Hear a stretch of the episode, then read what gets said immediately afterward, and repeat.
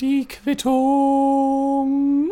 Meine sehr verehrten Ladies and Gentlemen, rufen Sie die Feuerwehr, rufen Sie den Krankenwagen, rufen Sie irgendwen, aber egal wen, Hauptsache irgendwas.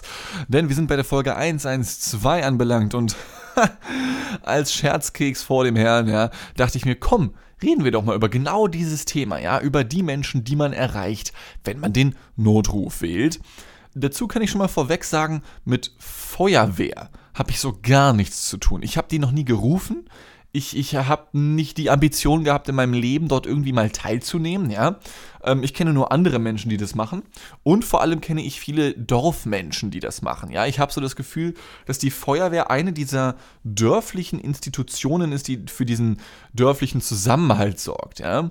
Ich habe schon ein paar Mal erwähnt, ich bin ja damals am 18. Dezember 2008 von einem Vorort Mönchengladbachs in einen Vorort Salzgitters gezogen und der Vorort in Mönchengladbach, der war circa zehnmal so groß wie der Ort, in den ich dann gezogen bin. Äh, ich werde darauf verzichten, äh, explizite Ortsnamen zu verwenden, damit, naja, die Menschen geschützt sind in ihrer Privatsphäre bei den Millionen Leuten, die ich hier mit diesem Podcast erreiche.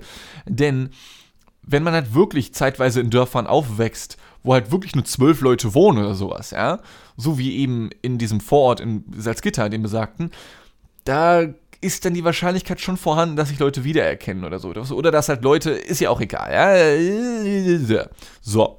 Ähm, auf jeden Fall, ich als Großstadtkind ziehe irgendwann aufs Dorf und ähm, ich war zu dem damaligen Zeitpunkt 13. Mein Bruder hingegen seinerseits war noch 9. Er ist, warte mal, er ist 99 geboren, Ende 2008. Ja, 9 Jahre alt war er, genau. Und meine Mutter sagte schon damals, ja Mensch, Dean, du bist jetzt halt schon irgendwie 13, so Pubertät, so langsam irgendwie, ja. Du wirst, du wirst hier nach, du wirst wieder in die Großstadt ziehen, so. Das ist auch vollkommen okay. Tut mir leid, dass du jetzt hier festhängst, lol.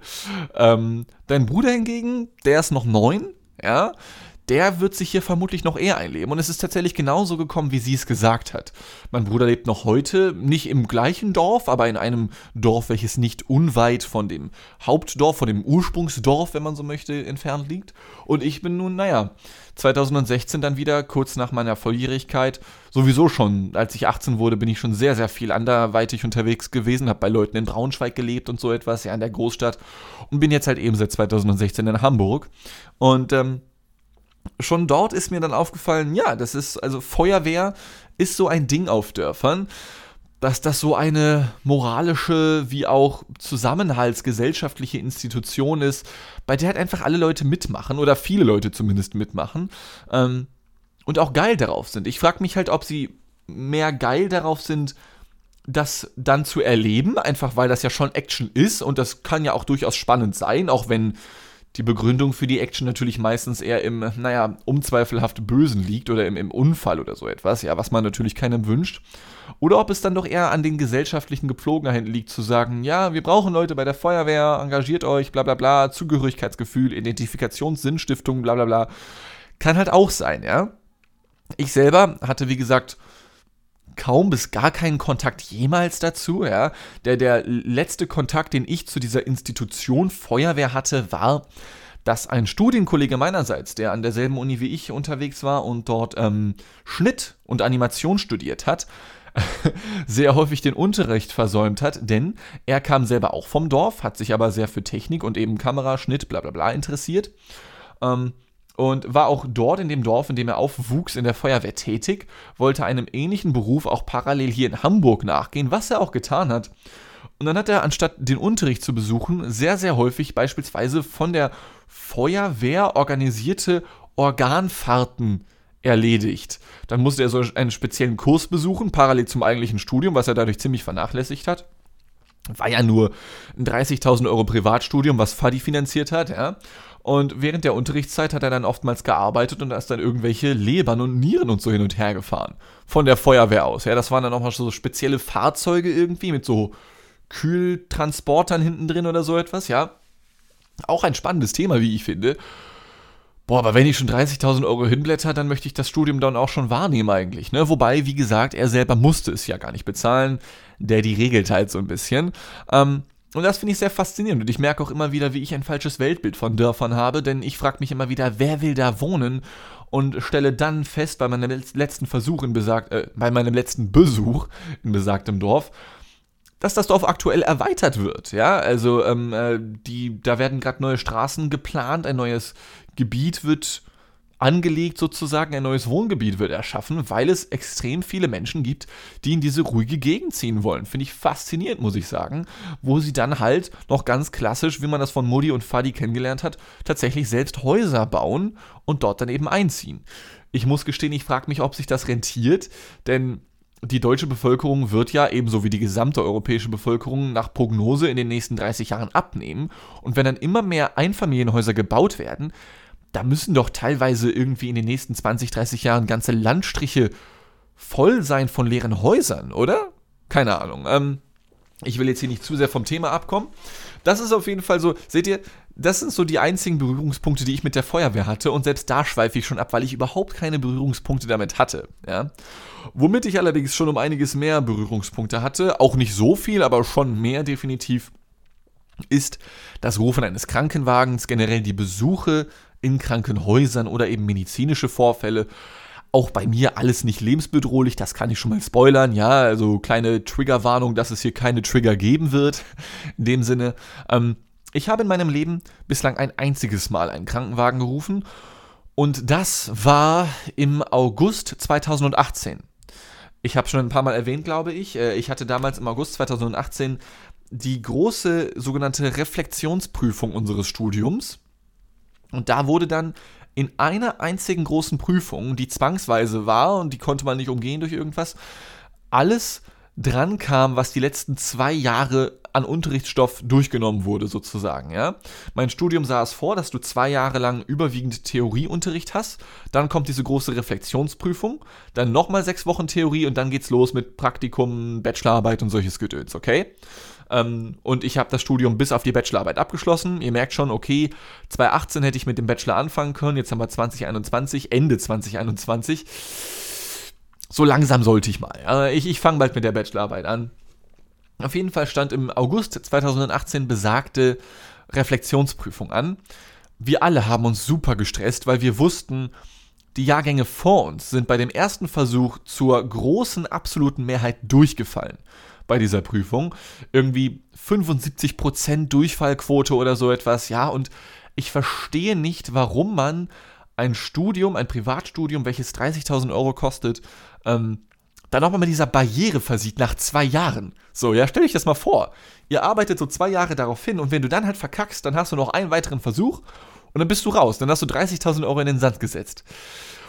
Und da hatten viele Angst, ja, und ich hatte noch mehr Angst, denn als einer der wenigen habe ich keine reichen Eltern gehabt, äh, die mir das Ganze finanzieren, sondern ich habe das alles selbst bezahlt, ja, und bin noch dabei, das abzubezahlen, Kredit, let's go, ähm, und habe mich dementsprechend ziemlich gestresst und habe die drei Monate davor, also Juni, Juli und August, parallel, wo wir dann noch Unterricht hatten und da auch noch Prüfungen hatten, mich auf diese Prüfung, auf diese große Endprüfung, das Reflexionsmodul vorbereitet und musste parallel natürlich auch noch arbeiten, weil, naja, Hamburg ist teuer und irgendwie muss man ja auch selbst noch überleben und Miete zahlen und so ein Gedöns, ja. Äh, und habe damals noch bis 2020 von meiner 4-Euro-Regel gelebt. Das heißt, ich habe von 2016 bis 2020 vier Jahre lang, einfach weil es nicht anders ging, vier Jahre lang von 4 Euro pro Tag gelebt. Das war krass auf jeden Fall. Also Props an den Vergangenheits-Jeans-Hosen Dean Boy an dieser Stelle. Äh, mittlerweile habe ich den Luxus, irgendwie 7 oder 8 Euro, Euro am Tag, äh, Teuro möchte ich schon fast sagen, an den Tag zu legen und davon zu leben. Und als dann diese Prüfung damals anstand, ja, ich hatte so einen Schiss. Andere Menschen auch. Wir haben uns während der Busfahrt dorthin abgefragt, ja, und die Busfahrt dahin, ich habe es schon mal in irgendeiner vorherigen Folge erzählt, Du fährst um 6 Uhr morgens los, ja, fährst den gesamten Tag. Wir mussten diese Prüfung in Sachsen ablegen, warum auch immer. Ja, ist jetzt zu kompliziert, um das zu erzählen, aber wir mussten von Hamburg nach Sachsen. Ähm, dann dort abends in ein Hotel eingecheckt, was kein Hotel war, sondern nur so Bungalows ohne Wärmedichtung. Es war kalt nachts, ja, du hast gefriert, einige Leute sind krank geworden danach sogar. Ähm, musstest dann am nächsten Morgen um 8 Uhr diese Prüfung antreten und direkt danach ging es wieder zurück nach Hamburg mit dem Bus. Ähm, und das war, das war mit die härteste Nacht meines Lebens, ohne Scheiß. Mir war kotzübel, ich habe gezittert, ich habe gefroren. Nicht nur wegen Stress, sondern weil sondern weil diese Bungalows, in denen wir einquartiert wurden von unserer tollen, teuren Universität, ja, die hatten keine, das waren einfach nur Holzhütten im Wald. Ich verstehe nicht, wie man darauf kommt. Egal, äh, anderes Thema. Ähm, dann fuhren wir also zurück, ich war komplett erledigt. Ähm, und das war dann, boah, war das der 18. August 2018 oder so? Ich weiß es nicht mehr ganz genau. Aber ich weiß noch, ich kam dann hier an, war ultra erledigt, hab ein bisschen gezockt, hab noch ein bisschen gefressen, hab mich hingelegt. Und dann irgendwann so gegen 5 Uhr morgens wache ich auf und merke, boah, die geht es richtig, richtig scheiße. Ja? Bin auf Klo gegangen, hab mich übergeben, hab noch ein bisschen, naja, über andere Öffnungen alles losgelassen, was sich die letzten Monate angesammelt hat. Und bin dann tatsächlich nach meinem, boah, zwölften Sprint zum Klo während des Schlafes äh, tatsächlich umgekippt und in ein kleines Koma gefallen. Das war krass. Und da bin ich aufgewacht dann irgendwann auf dem Flurboden, so bei uns im Flur hier in der Wohnung. Äh, mein Mitbewohner war zu dem Zeitpunkt nicht da. Glücklicherweise möchte ich meinen, ich hätte den locker aufgeweckt irgendwann nachts so. oder früh morgens halt so gegen sechs oder sowas. Und ich dachte, wow, krass, du bist hier gerade alleine, bist gerade umgekippt, bist komatös geworden, so. Scheiße.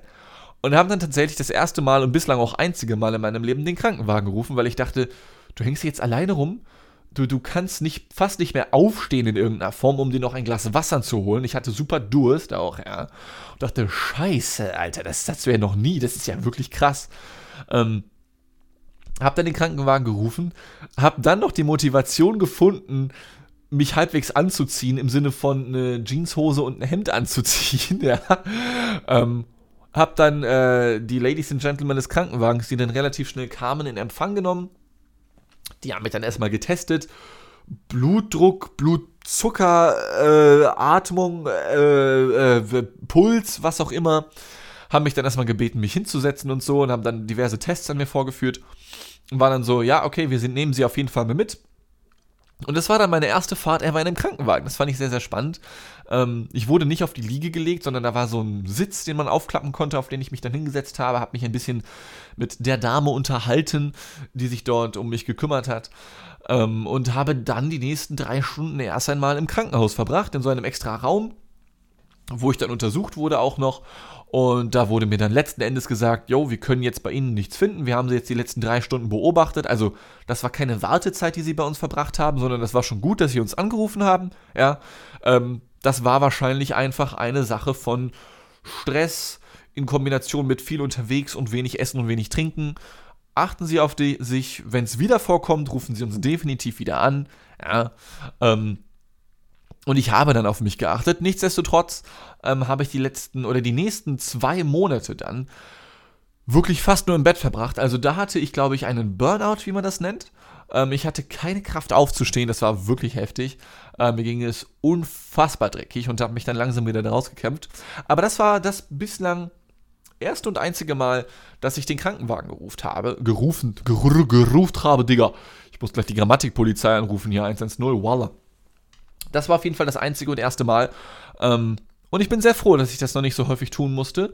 Denn, ähm, ja, es ist eine extrem stressige Erfahrung irgendwie. Ich kam mir dann auch dumm vor, weil wenn du dann so den Krankenwagen rufst und merkst dann, ja, jetzt hast du es doch noch geschafft, dir ein Hemd anzuziehen, was ja auch, also, ne, die Knöpfe und so ein Scheiß, ist ja, brauchst ja ein Abitur für, um allein so ein scheiß Hemd zuzumachen. Ähm, aber an die Menschen, die das noch nie gemacht haben und sich deren vielleicht auch schämen, kann ich sagen, zumindest das eine Mal, die ich die Leute angerufen habe, die waren super, super nett und zuvorkommend und haben mir immer wieder gesagt, dass ich mich nicht dafür schämen muss, die angerufen zu haben, weil wenn du umkippst und alleine bist, dann rufst du die an. Ja, das heißt, falls ihr ähnliche Gedanken habt, ich persönlich versuche in meinem Lebensstil anderen Menschen niemals auf die Füße zu treten und schon gar nicht erst, naja, ich denke mir halt immer so, ja, man hört immer Krankenpfleger und so, die haben eh schon so viel zu tun irgendwie und dann willst du denen als junger Typ nicht auch noch auf den Sack gehen. Macht es trotzdem. Ja, das kann ich euch sagen. Zumindest war das, was mir so damals mitgegeben wurde. Das fand ich sehr, sehr nett und sehr, sehr lieb von denen, wie sie das gesagt und, und, und äh, gehandhabt haben.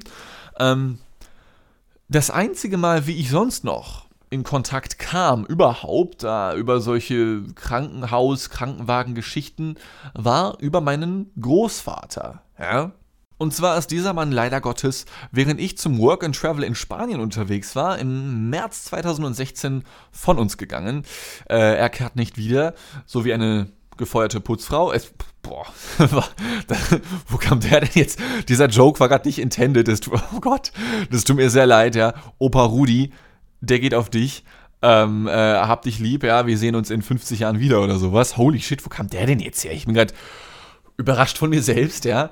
Ähm, worauf ich eigentlich hinaus möchte, ist, dass ähm, ein, ein, wie ich gehört habe, auch schon von Menschen, die sich im Medizinstudium befinden, befanden oder was auch immer, oder mit Menschen, die in dem Gesundheitswesen arbeiten, was ich schon immer gehört habe, das Abtreten eines Menschen ist fast immer in irgendeiner Form scheiße.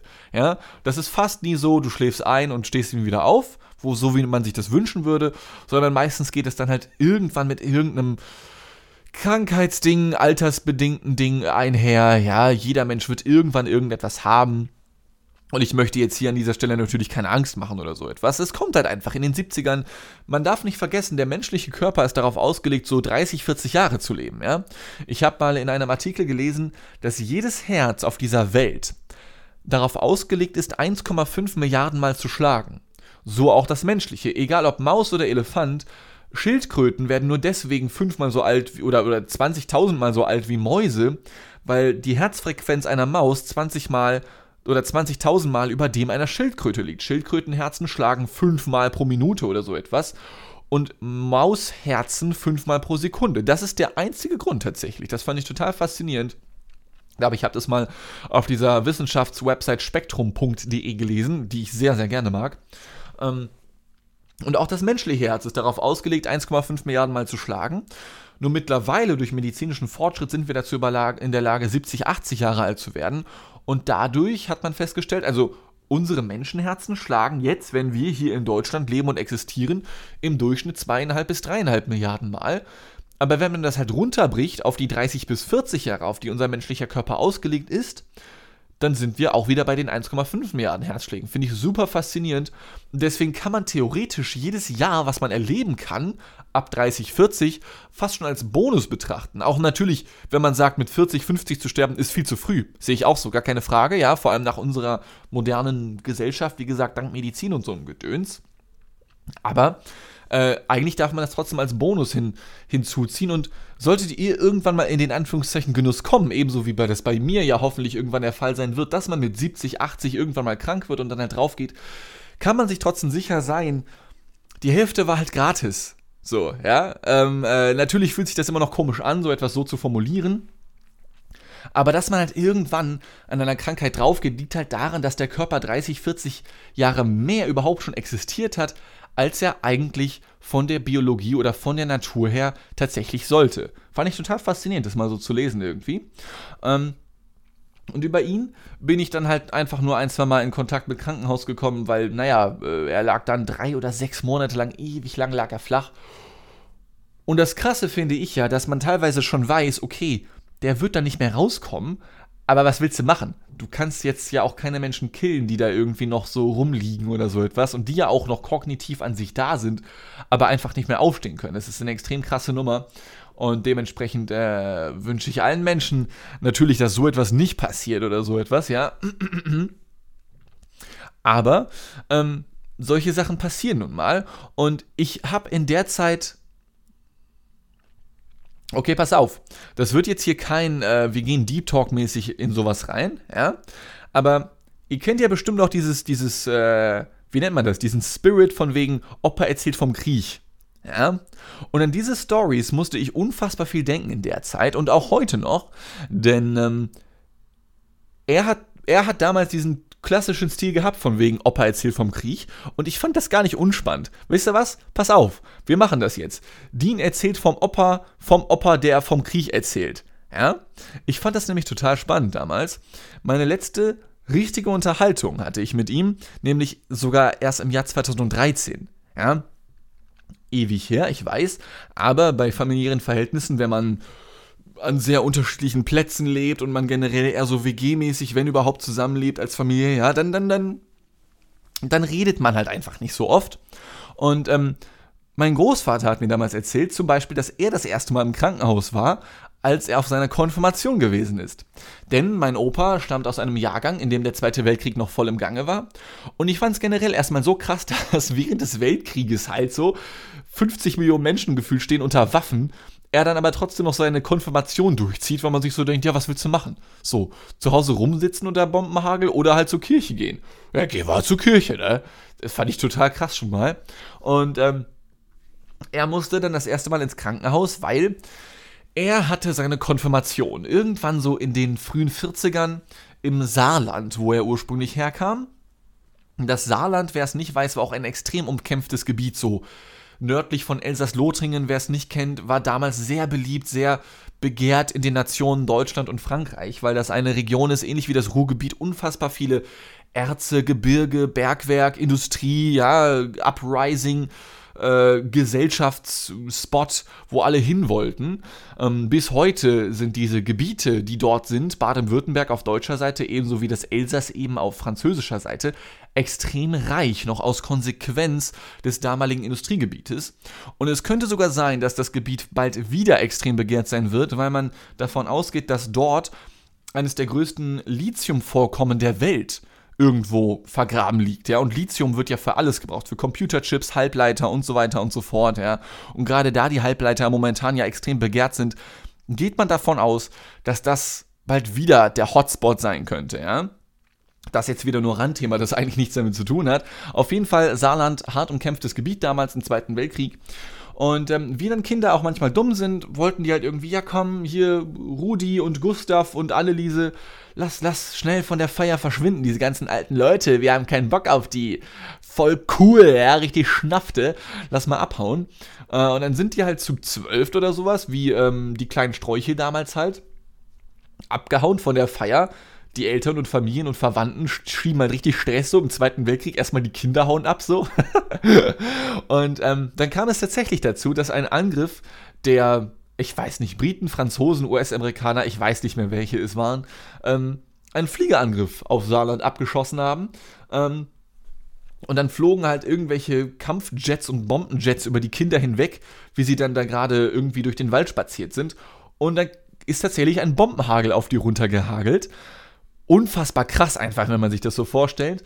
Und ähm, mein Großvater, also generell alle Kinder haben es lebend rausgeschafft, so. Von daher schon mal Props, ja. Also Glückwunsch an die Leute. Freut mich sehr, das zu hören. Und ähm, mein Großvater ist nur von einer Druckwelle einer Bombe erwischt worden und ist dann halt gegen so einen Baum geschleudert worden oder gegen so einen, genau, gegen einen Zaun, weil die waren dann auf irgendeinem Areal von irgendeinem Bauern unterwegs, ja, und er ist dann gegen irgend so einen Zaun von einer, wo man eine Kuhherde war, dann halt nicht mehr, es kam ein Bombenhagel, ja, ähm, ist er gegengeschleudert worden und hat sich die, die linke oder rechte Augenbraue irgendwie weggefetzt, ja. Wie gesagt, auch nichts Lebenbedrohliches, nichtsdestotrotz ähm, musste das halt genäht werden und dann musst du halt ins Krankenhaus, ja. Kann halt mal passieren. Ähm, das fand ich an sich schon mal extrem krass. Und das war seine allererste Krankenhausstory. Kann man mal machen, so, während des Zweiten Weltkrieges mal eben die Konfirmation verlassen und dann in einen Bombenhagel geraten. Legit, würde ich sagen.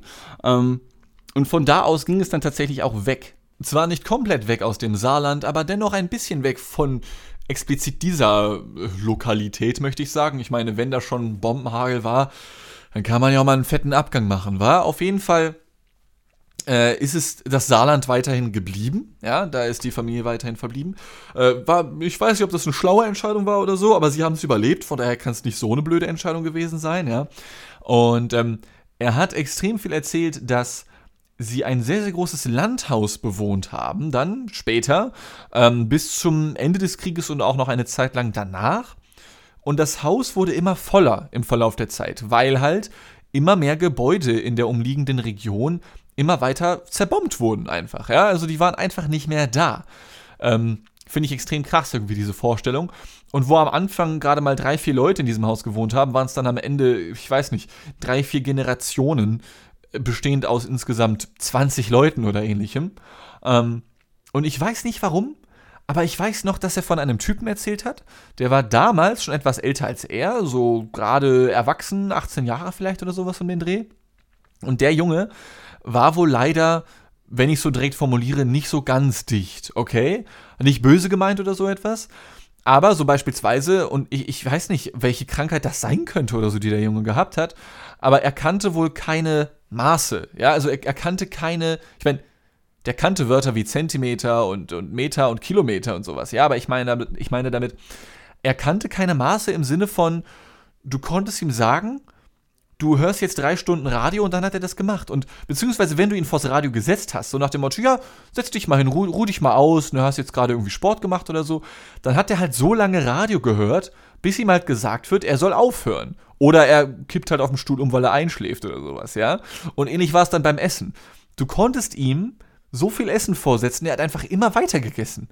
Ähm, ich habe keine Ahnung, was das sein könnte, so, ich, ich weiß es wirklich nicht. Aber er hat halt einfach immer weiter gegessen und vor allem am Anfang, wenn man sich erstmal eingrooven muss, so, ja, da ist natürlich auch immer die Frage, okay, man lernt sich erstmal kennen, das sind teilweise nicht komplett fremde Menschen wohl gewesen, aber sehr entfernte Bekannte zum Teil halt, aber Kriegszeit halt, man nimmt sich gegenseitig auf so, ne, man hilft sich halt irgendwie. Und ähm, man musste dann erstmal lernen, aha, der Junge hat einfach nicht nur viel Hunger, sondern der, der sagt einfach nicht, wann Schluss ist für ihn. Und dann saßen sie da zusammen, haben dann irgendwie so eine Hochzeitssuppe gegessen, also irgendeine Suppe mit ein bisschen was drin, was es halt damals so gab.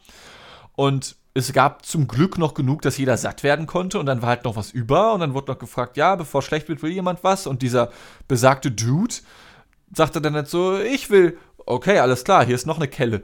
Äh, will noch jemand was? Ja, ich will. Er hat schon wieder die nächste weggeschlürft. Alter Junge, er ist aber Kohldampfer. Ja, alles klar, hier noch eine Kelle. Ja, ich will noch mehr. Okay, sollen wir nicht mal, wie wäre es mit wem anders? Will jemand? Nein, wir sind alle satt. Ja, okay, alles klar, gönn dir. Und der hat wirklich immer weiter diese Suppe weggelöffelt.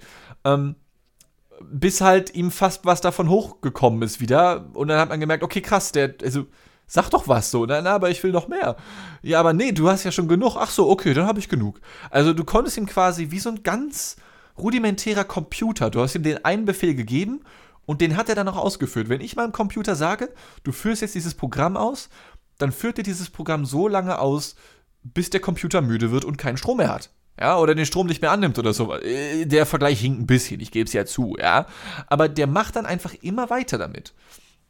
Ich weiß nicht, wie gesagt, was das ist, finde ich aber hochgradig spannend irgendwie. Äh, und ebenso spannend fand ich auch, als mein Opa dann davon erzählt hat, dass dieses Landhaus befand sich angrenzend an einen großen Wald im Saarland. Der soll wohl auch recht berühmt sein, fragt mich jetzt nicht, wie der heißt, ich habe keine Ahnung, Digi. Nur war es da so, dass sie dann beispielsweise ähm, irgendwann Besuch hatten von US-amerikanischen Soldaten. Und es ist natürlich erstmal so die Frage, oh krass, ey, hoffentlich glauben die jetzt nicht, wir sind so voll die Bösen oder sowas, denn ähm, ist natürlich immer schwierig, das zu sagen, so 80 Jahre in der oder in der Vergangenheit zurückgedacht.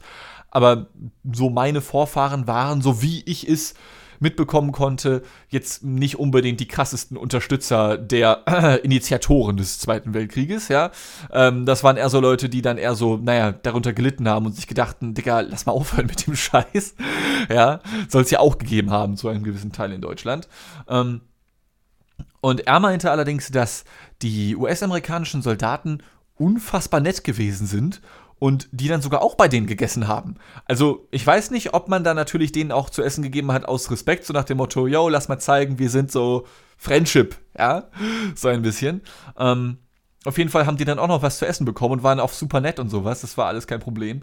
Ähm, und was ich ebenfalls noch weiß, und das fand ich auch extrem spannend, kurz bevor diese US-Soldaten zu denen ankamen, ähm, da war kurz zuvor halt irgendeine Schlacht. Ja, irgendwie Mano a Mano, die Leute schießen sich die Rübe weg, leider Gottes.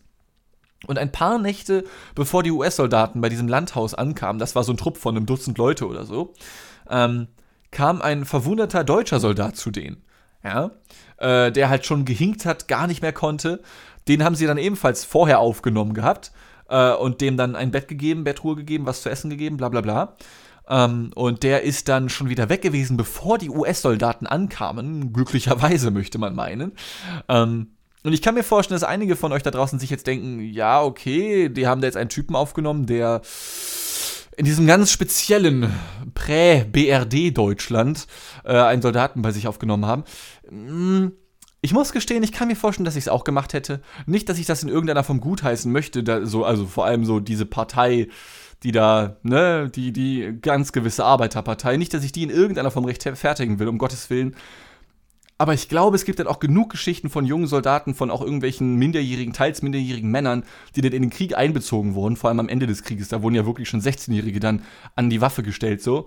Ähm, und die dann halt aufzunehmen, wenn da jemand in Not ist, hätte ich halt auch gemacht. Also er hat damals auch gesagt, jetzt in der, in der Retrospektive sozusagen, ist es extrem schwierig zu erzählen zum Teil, aber wenn da halt ein Typ ist und der sagt dir, er hat Schmerzen und er hat Hunger und er hat seit einer Woche nicht geschlafen und der verblutet da gerade vor dir, dann hilfst du dem halt. Irgendwie so, ja. Das war, das war extrem spannend. Ähm, man weiß nicht, was am Ende mit dem Typen passiert ist. Die haben den, wie gesagt, so drei Tage bei sich aufgenommen und der hat nur im Bett gelegen und gepennt eigentlich. Ist nur zum Klogang und zum Essen aufgestanden irgendwie. Und der ist dann wiederum abgeholt worden von irgendeinem Truppentransport oder ähnliches. Äh, kein Plan, was mit dem Jungen geworden ist. Ähm, aber Natürlich können wir, Gott sei Dank, mit dem Verletzten diese Krankenhaus-Stories, die ja eigentlich jetzt die letzten 20 Minuten keine, keine, keine, gewesen sind, beenden. Ja, ziemlich unlustig irgendwie eigentlich die Geschichten, wenn man so drüber nachdenkt. Ne? Also ich hätte ja, ich weiß nicht, wie es euch geht. Ich hätte jetzt nicht so Bock auf Krieg, ja.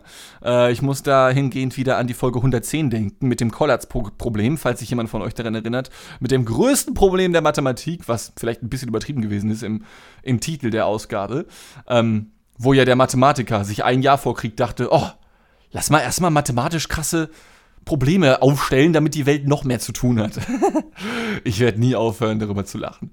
Nun ja, das soll es aber mit dieser Folge gewesen sein. Das war jetzt mal eine Ausgabe von, naja, wir fangen an mit Kranken, wir fangen an mit Krankenhaus und enden mit Dean erzählt von Opa, erzählt vom Krieg.